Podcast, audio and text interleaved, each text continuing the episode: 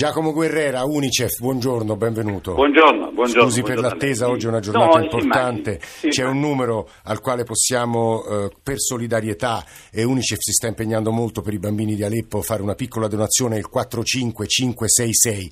Ci dice Guerrera che cosa potremmo fare, abbiamo due minuti però in più, e che cosa non abbiamo fatto?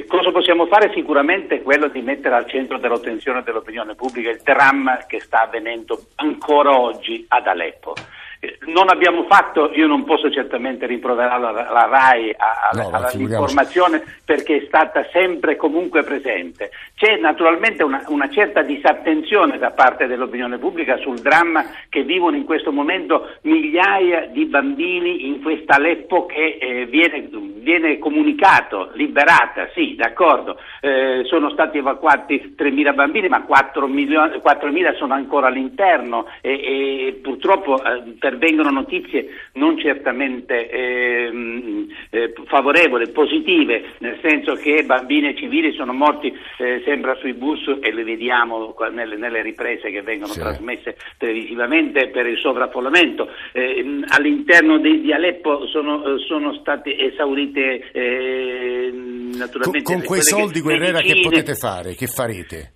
Beh, con i, con i, soldi noi interveniamo già, siamo già presenti con i nostri operatori in Aleppo per cercare di dare un'accoglienza immediata a questi bambini, a questi bambini che, che escono da questa sì. zona, escono da queste zone, per cui per noi è importante intercettarli in questo momento per cercare di capire fino a che punto sono protetti dal punto di vista sanitario, quindi effettuare le vaccinazioni, ma vedere anche che punto, a che punto si trovano dal punto di vista per quanto riguarda l'alimentazione, quindi intervenire con dei micronutrienti per cercare cercare di, eh, di alleviare la, la, la, condizione in cui si trovano e lo facciamo questo qui con operatori che eh, rischiando la propria vita mm. sono presenti ad Aleppo. Guerrera, sono, no. No, grazie davvero per questa testimonianza che mi scuso per la sua brevità, ma credo sia utile soprattutto Prego. ritornare a dare il numero 45566 Giacomo Guerrera dell'Unicef che ci ha detto, seppur sinteticamente, ma in realtà oggi Radio 1 è stata ed è sarà molto attenta all'Aleppo Dei.